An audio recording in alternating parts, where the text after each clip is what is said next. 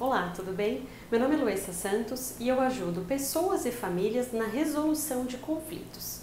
E no vídeo de hoje eu vou falar sobre a retroatividade ou não da pensão alimentícia.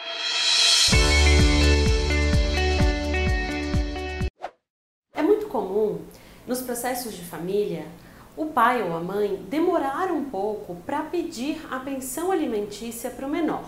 E há uma grande dúvida nesse tempo. É possível ou não pedir a pensão alimentícia retroativa?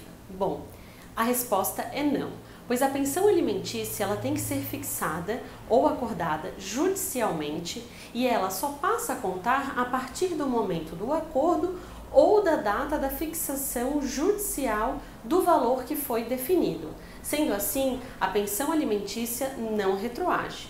Se você ficou com mais alguma dúvida sobre esse tema, deixe seu recado aqui e não esqueça de se inscrever no nosso canal para receber as comunicações dos nossos vídeos. Até mais!